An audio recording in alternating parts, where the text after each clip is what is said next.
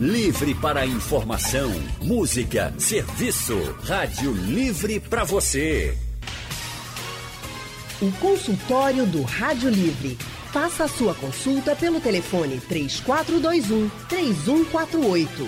Na internet www.radiojornal.com.br. Cuidar da mente é tão importante quanto cuidar do corpo. E nessa pandemia, a gente aprendeu direitinho o valor de ter a saúde mental em dia.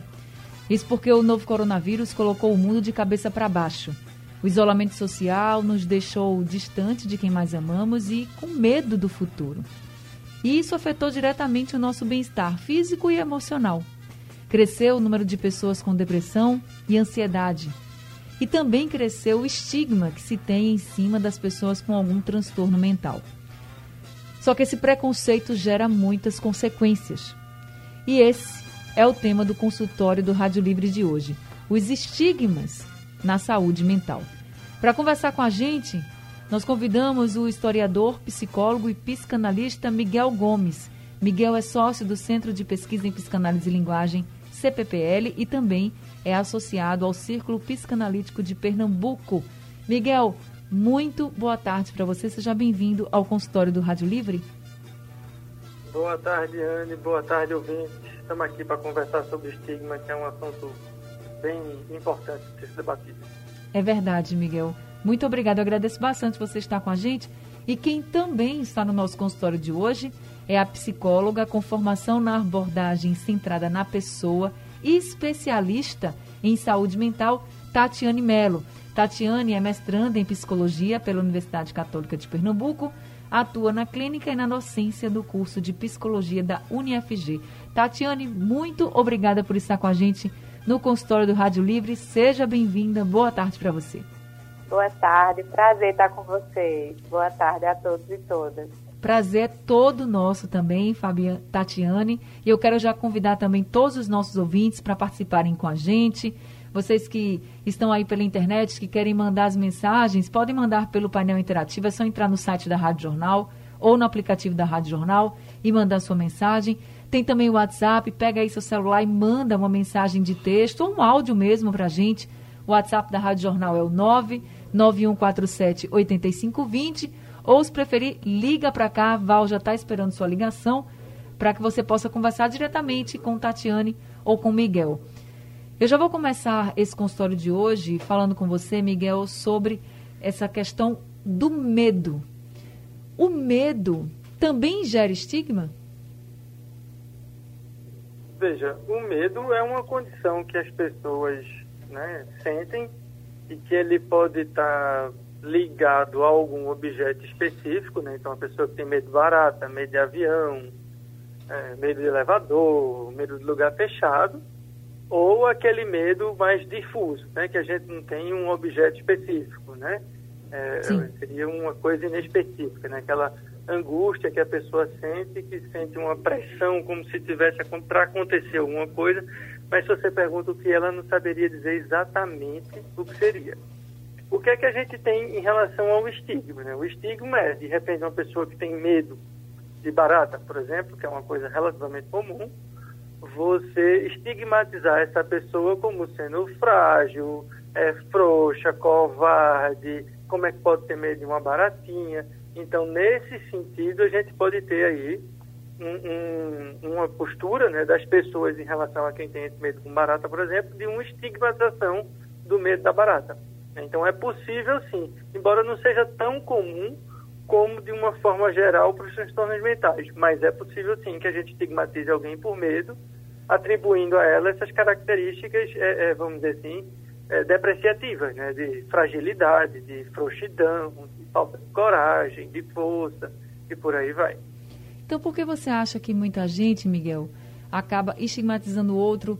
É, por exemplo, quando a gente tem casos de depressão, a gente vem. Eu, uhum. eu quis colocar isso da pandemia porque a gente vem percebendo e isso é notório e muito público, que os casos de depressão, ansiedade, eles cresceram muito na pandemia.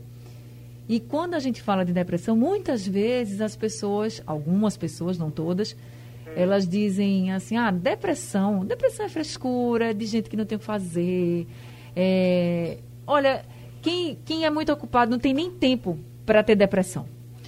E aí coloca aquela outra pessoa realmente deprecia, né? A pessoa coloca ela num patamar muito inferior e começa a, a se colocar por cima dela, mas é como se aquilo ali assim, eu queria que você falasse sobre isso. Uhum. Eu já li algumas coisas sobre isso, que aquela pessoa que está depreciando a outra, muitas vezes também morre de medo de estar tá sofrendo de depressão. E não tem uhum. coragem de assumir que pode também estar sofrendo. Porque o sofrimento está para todos.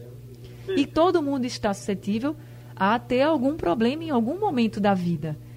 Então, por que você acha que as pessoas acabam depreciando o outro, acabam criando esse tipo de, de frase e de estigma e colocando o outro mais para baixo do que ele já está tão ali, tão vulnerável, tão sofrido? Pois é, isso é uma situação que a gente precisa pensar, né? Porque quando a gente fala de estigma, o que, é que a gente está falando? A gente está falando que é uma marca, um sinal que designa alguém, né? Como desqualificado ou menos valorizado. Então, uma pessoa que tem um estigma é uma pessoa que é menos valorizada socialmente. Se a gente pega a própria definição do Irving Goffman, né, que é um grande um sociólogo que trabalhou, um antropólogo que trabalhou com isso, ele diz, ó, o que é, que é esse estigma? Né? A situação do indivíduo que está inabilitado para aceitação social plena. Então é como se a gente estigmatizasse alguém que é um cidadão de segunda categoria. De onde vem esse estigma aos transtornos mentais? vem do processo de institucionalização. O que é que é isso, né? A gente olha aí para o passado, a gente tinha as pessoas que tinham problemas mentais graves ou consumo de algumas drogas. Quem quiser assistir pode ver aquele filme, né? O Bicho de Sete Cabeças. Essas pessoas eram internadas em asilos, em manicômios. E aquelas pessoas que estavam ali elas não tinham plena faculdade dos seus direitos, né? elas eram inabilitadas, eram pessoas que eram afastadas do convívio social. Né? Elas não estavam, como o Goffman fala, plenamente aceitas socialmente. Então, esse processo de, vamos dizer, um certo cárcere dessas pessoas nessas instituições levou a, a gente associar a pessoa que tem um transtorno mental a uma pessoa que está nessa condição de institucionalização de não ter pleno poder sobre as suas ações. Uma pessoa que não tem condições de viver em sociedade e que precisaria ser isolado. Então, daí vem esse estigma do, do né, das questões dos transtornos mentais. A gente estigmatiza porque a gente coloca isso.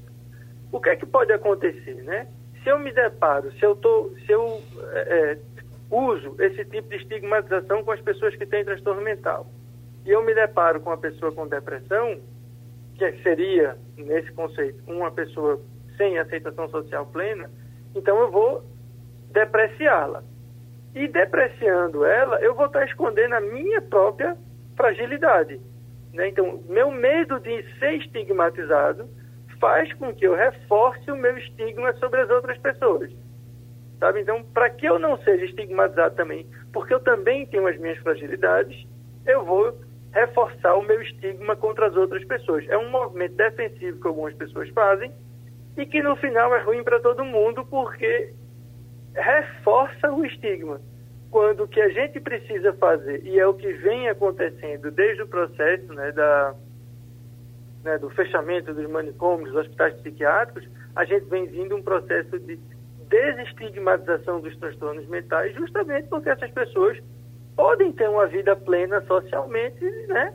Sem nenhum problema. Isso não é um, um, um desvio de caráter, nem isso é um, uma, uma, coisa que impeça elas de viver em sociedade.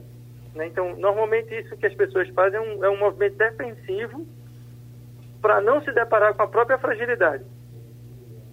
E a gente está falando aqui de depressão, mas existem, gente, diversos outros problemas, inclusive só o fato de você, muitas vezes, procurar, você está se percebendo, você sabe que está sofrendo e você quer ajuda, você procurar um psicólogo, um psiquiatra, só isso, se as pessoas comentam, sempre tem alguém, infelizmente, que ainda diz assim: isso é coisa de doido. Isso é um estigma também.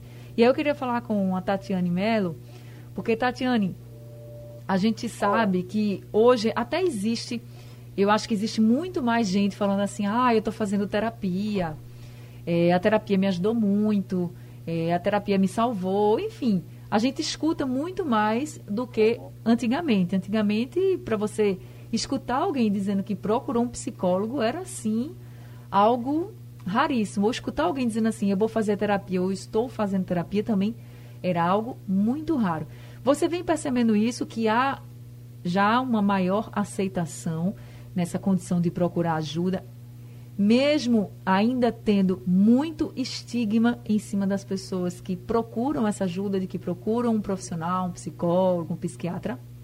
Sim, com certeza, né? A gente percebe que houve uma mudança, mas a gente ainda carrega muita coisa, né, de, de, estigma. Por exemplo, essa questão do processo de desinstitucionalização, né, aqui, por exemplo, aqui na cidade do Recife, a gente terminou de fechar o último hospital psiquiátrico em 2016.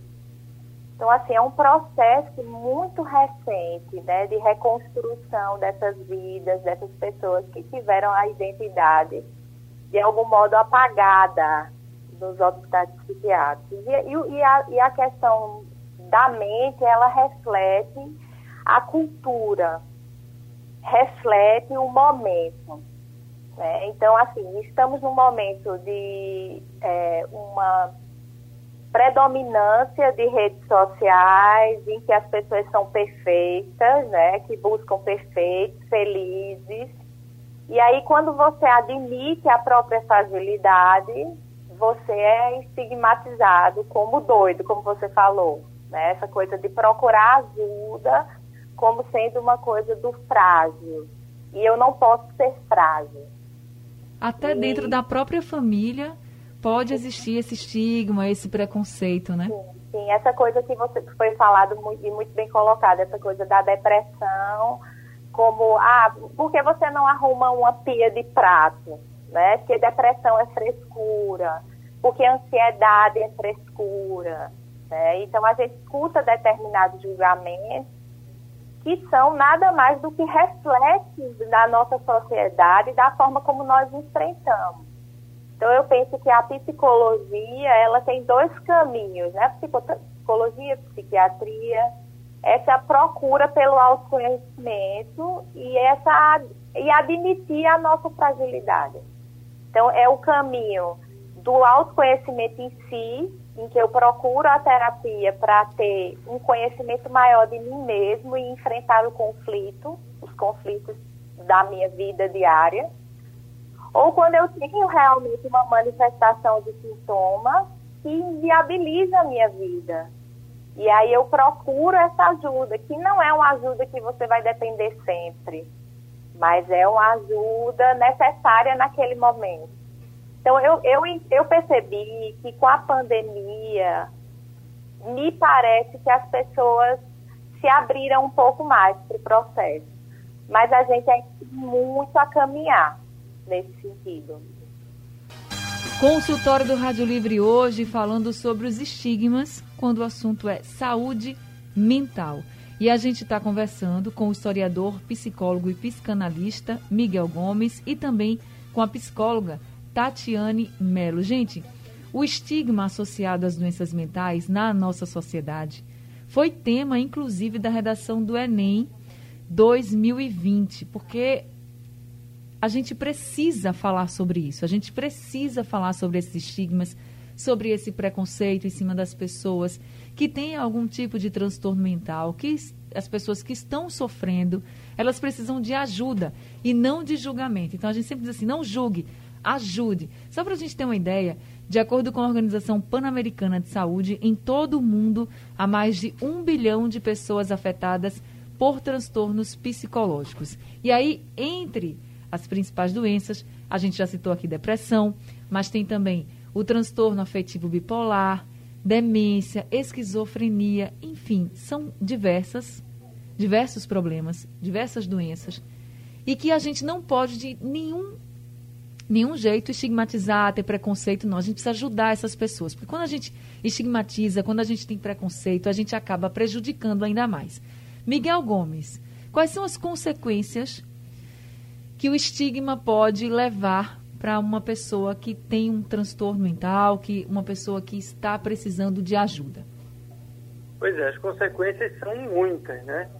Porque você imagine que a pessoa que é estigmatizada, né, ela é colocada naquela, colocada naquela posição que eu falei, né, de uma pessoa sem plenos poderes. E veja que isso nos transtornos mentais pode acontecer por um período, vamos dizer, temporal curto, né? Uma pessoa, por exemplo, que entra numa crise ou que está num quadro grave de depressão, eu acho que é bom a gente chamar a atenção, né?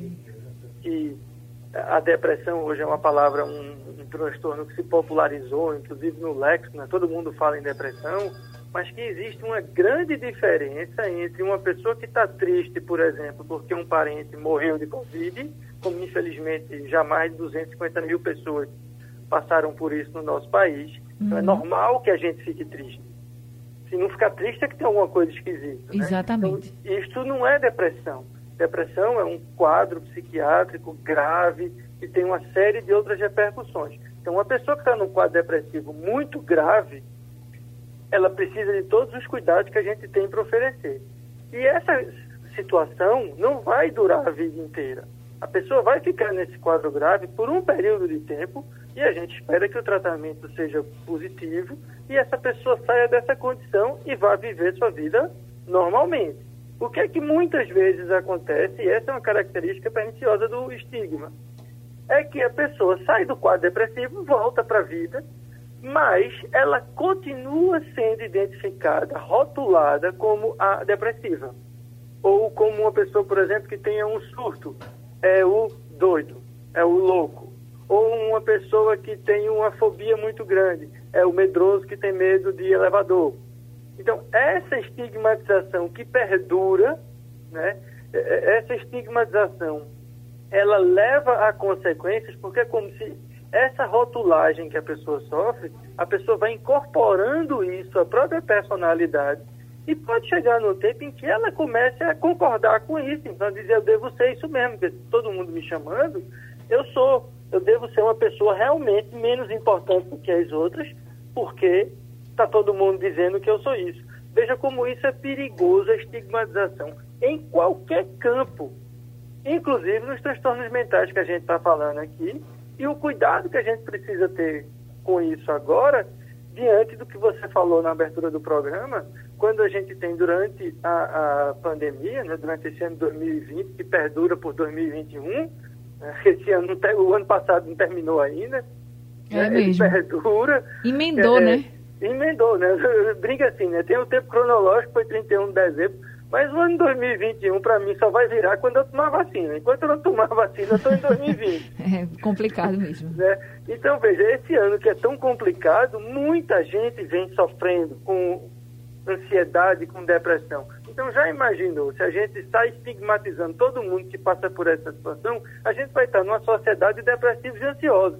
E a gente sabe que não é isso. Essas condições, na sua fase aguda, merecem um cuidado, mas não estigmatização. A estigmatização não ajuda em nada a pessoa que está passando pelo problema. Né? Só serve para excluí-la excluí-la do convívio social e para aplacar a, a, o próprio medo que a, eh, o estigmatizador tem. E como o Miguel bem colocou, quando você diz ah, aquela, aquilo ali é, é a depressiva, é o depressivo, é o doido, é a é doida. O bipolar, né? É o bipolar, muito, ah, exatamente. Fulano é bipolar. Isso, isso é um peso que a pessoa carrega, né? Ela fica tão estigmatizada que é um peso, como se aquilo ali realmente fizesse parte dela e ela está carregando aquilo ali para onde ela for, é muito complicado. E se ela tinha de pedir ajuda, pode ser também que não peça, né, Tatiane? Se a pessoa tinha de pedir ajuda de ir para um psicólogo, de ir para um psiquiatra, para um psicanalista, enfim, procurar ajuda, talvez ela não peça porque ela não quer que as pessoas saibam que ela está procurando atendimento, procurando ajuda e reforce o estigma que já foi criado. E é, e é a grande luta nossa, né? Nós, nós fazemos parte da, do movimento antimanicomial, foi uma grande vitória nossa, por exemplo, essa redação do Enem. Porque você vê, eu fiquei muito emocionada quando vi o tema, porque você vê o Brasil inteiro voltado para essa temática. Né? E aí é muito importante que a gente consiga falar um pouco mais sobre isso, porque o estigma pode, inclusive, fazer com que a pessoa não procure e agrave o quadro. Porque quando a gente faz o cuidado em saúde mental, é obviamente que existem sintomas, e esses sintomas são comuns, e que se classifica depressão, ansiedade, o luto, né, como foi colocado aí pelo colega, que a gente precisa ver o tempo desse luto, a forma como a pessoa está vivendo esse luto, se ele vai adoecer ou não. Então, assim, o cuidado em saúde mental é quando esse sintoma encontra uma pessoa, encontra uma história. Por isso é único. O estigma parte da desinformação da, da tomada de que a doença é a manifestação do sintoma e a pessoa é aquilo, mas ela não é só aquilo. Ela tem toda uma história, tem várias coisas que a compõem enquanto ser humano. Então, essa, esse, essa estigmatização pode, inclusive, atrapalhar esse processo de cuidado.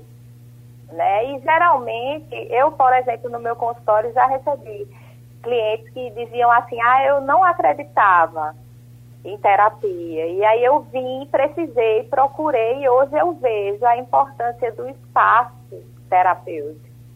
Então, a estigmatização cabe a nós essa, essa discussão, como estamos fazendo aqui tão bem, de dizer que as pessoas são frágeis e que cada história traz reflexos na saúde mental, mas que nós não somos somente esses reflexos e esses sintomas.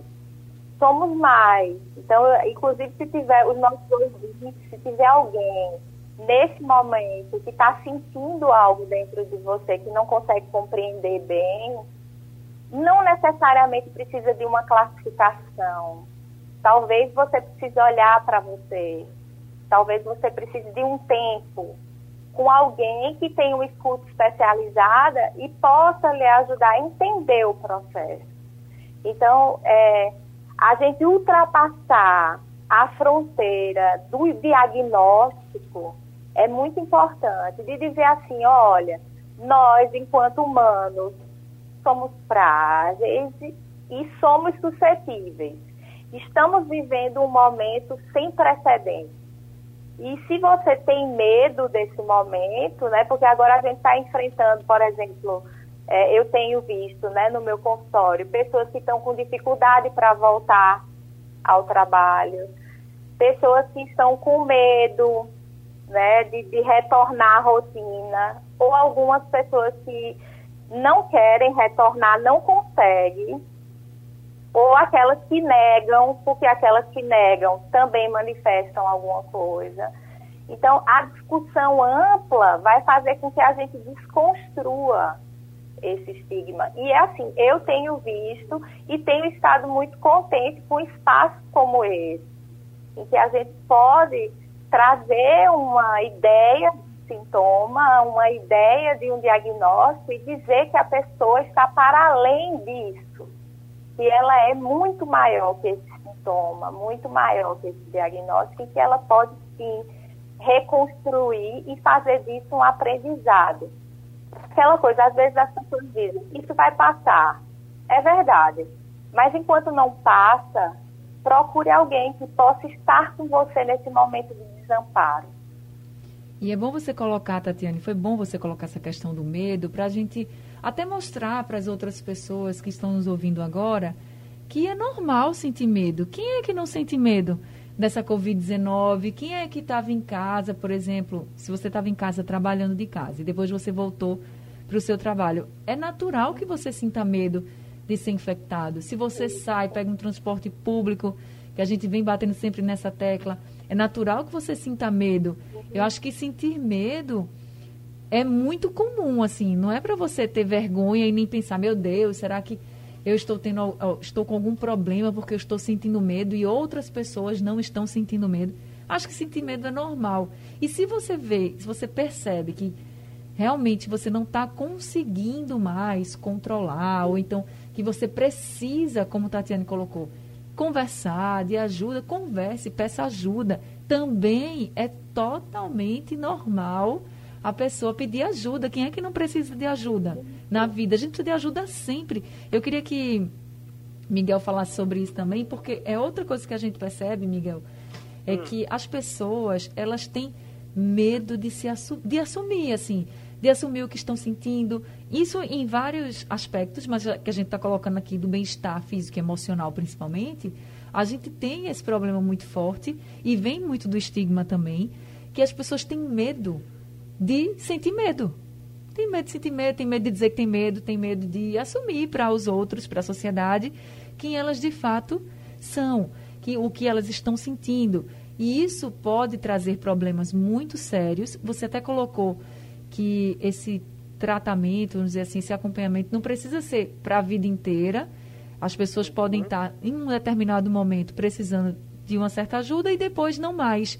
Então isso precisa ficar muito claro para todo mundo também, né? Porque as pessoas estão sofrendo com estigma, elas precisam saber que elas podem contar com pessoas que vão ajudar e até a combater esse estigma e não ficar sofrendo calada sem pedir ajuda, porque aí vai sofrer mais, mais e mais. É, né? o estigma é justamente essa situação, né, em que a pessoa começa a sofrer. Já não basta ter um problema, vamos aí na depressão, que a gente tem falado, mas a pessoa ainda sofre porque é taxada como depressiva, como uma pessoa com depressão. É um duplo sofrimento, vamos dizer assim, né? a estigmatização leva a esse tipo de situação em que a pessoa passa a sofrer um preconceito, uma discriminação, por conta daquela condição que ela está vivendo. Que, como a gente já falou aqui, né, e não custa nada relembrar, são muitas vezes situações transitórias e que a gente cristaliza como sendo uma marca da identidade da pessoa. Né? Como Tatiane falou, os diagnósticos psiquiátricos, né, que a gente vê aí transtornos que a gente fala, depressão, TDAH, etc., eles não são marcas é, que vão definir quem é uma pessoa. Uma pessoa que, por exemplo, passou por um episódio de depressão grave, ela não vira a pessoa depressiva. O intuito de se dar um diagnóstico psiquiátrico não é de marcar como um carimbo, uma etiqueta, aquela pessoa com aquele transtorno. O intuito do diagnóstico é favorecer o tratamento. O tratamento de uma pessoa com depressão é diferente do tratamento de uma pessoa com transtorno de atenção e hiperatividade, por exemplo. Então, a gente faz essa diferenciação via diagnóstico para poder encaminhar um tipo de tratamento para que aquela pessoa saia dessa condição ou possa viver melhor, mesmo reconhecendo que tem aquele problema. O então, Miguel. Oi, diga. Chegou uma pergunta aqui do Canindé falando Sim. sobre medo, porque ele pergunta assim: se a pessoa ela ele diz assim: ter, tenho medo de me comunicar em público. Isso ele coloca como se fosse estigmatizado. Aí ele diz assim que isso o incomoda. O fato de ser estigmatizado por um medo que ele tem pode faz, faz ele sofrer, pode fazer, por exemplo, ele desencadear um processo de depressão? É o que ele pergunta. Veja, é, é, nunca em psicologia a gente pode ser tão determinista de dizer se isso, então aquilo. Se ele está vivendo isso, não quer dizer que necessariamente ele vai viver um processo de depressão.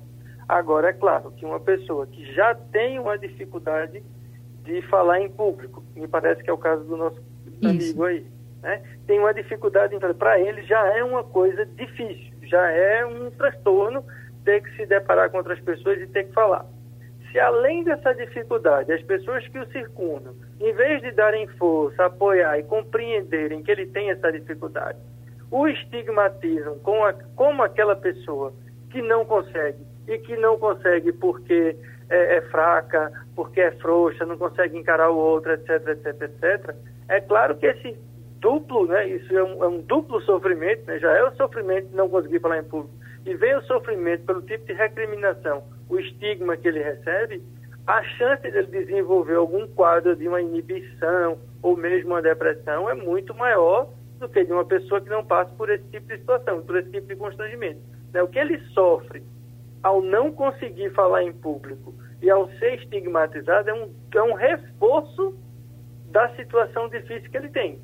Né? Então, em vez de alguém chegar lá, e é como se fosse assim, uma pessoa tem uma ferida na perna, ou quebrou uma perna caiu da moto no trânsito, quebrou a, a perna. Aí já está com uma dificuldade. Chega alguém lá, em vez de chamar um médico, botar a perna no lugar, imobilizar, não sei o que, chega lá e balança a perna. Então a chance disso dar uma coisa errada é muito maior. Né? Então é isso que o nosso amigo vem passando, né? Ele vem sendo estigmatizado por um problema que ele já tem e aí isso sim pode levar a, a tanto a depressão, né? Que é ele sofrer ainda mais com a condição que ele tem, como a quadro de ansiedade aguda, porque no momento em que ele precisar se deparar com uma fala em público, ele vai ficar para lá de ansioso, porque além de ser difícil, ele vai ficar preocupado com o que os outros vão pensar e como ele vai né, se posicionar naquela fala em público. É verdade. E chegou uma pergunta aqui para Tatiane do Paulo. Ele pergunta, Tatiane, o que fazer para controlar a depressão e ansiedade nessa pandemia para a gente não ser discriminado? Tatiane? Está me ouvindo? Agora estamos lhe ouvindo. Você conseguiu ouvir a pergunta do Paulo? Consegui, consegui. E aí eu, eu vejo dessa, da seguinte maneira, não tem como a gente controlar, a gente precisa entender esse processo, né? E aí ele fala de depressão e de ansiedade nesse momento, é aquela coisa, a gente precisa saber como é que está a história dele. Como é que ele está encarando esse, porque é recomeço para alguns, para outros está tudo igual, né, do, desde março do ano passado. Então, não é uma questão de controle, é saber como isso está me afetando e o que é que eu posso fazer em termos de ação para que eu mude de certo modo o que eu estou fazendo, o que eu estou sentindo. Então, se eu estou fazendo de um determinado modo e está me causando mal-estar, eu posso pensar quais são as possibilidades de fazer o meu dia a dia de uma forma diferente, com ações diferentes que possam trazer sensações diferentes. E aí existem pessoas que conseguem, fazer essa transformação sozinhos. Existem outros que procuram a ajuda psicológica para pensar sobre. Então, a, a, a psicoterapia é um lugar para se pensar em formas de enfrentar esses conflitos. Então, não é controlar, Paulo. É pensar o que é que eu estou fazendo que está gerando isso o que é que eu posso fazer de diferente? Quais são as possibilidades que eu tenho hoje para mudar essas sensações? Onde é que eu estou vivendo isso? É no meu ambiente de trabalho? É na minha casa? É quando eu saio na rua? Então, quando eu analiso o local, eu penso: como é que eu estou fazendo? Como é que eu posso fazer diferente? O bom da nossa humanidade é essa abertura para muitas possibilidades de superação.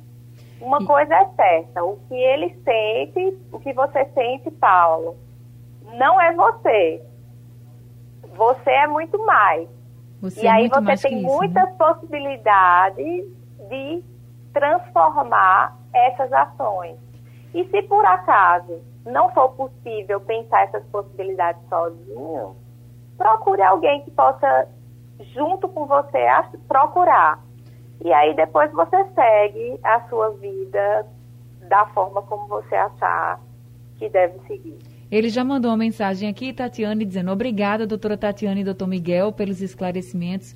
Me ajudou muito, foi uma terapia para mim. Boa tarde a todos. E eu agradeço também muito, Tatiane e Miguel, porque infelizmente nosso tempo acabou com história. Quando a conversa vai ficando melhor, o tempo, infelizmente, acaba, mas eu quero agradecer muito todas as orientações que vocês dois trouxeram para a gente. Tenho certeza que vocês ajudaram muita gente hoje. Muito obrigada, Miguel, por mais esse consultório. Pois é, eu que agradeço o convite e fica aqui o, o, a dica, né, o comentário para que todo mundo repense esse tipo de posicionamento se tiver algum tipo de estigma em relação ao transtorno mental, a raça, a religião. A gente precisa combater essas estigmatizações porque atrapalham muito mais do que contribuem para uma vida boa.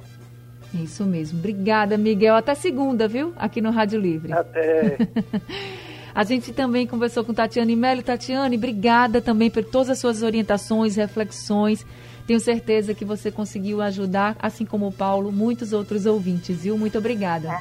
Agradeço imensamente pelo convite, né? E deixo aqui essa reflexão para todos que estão nos ouvindo, né, que vocês são muito mais do que um estigma, né? Um estigma não define a grandeza e a potência de cada um.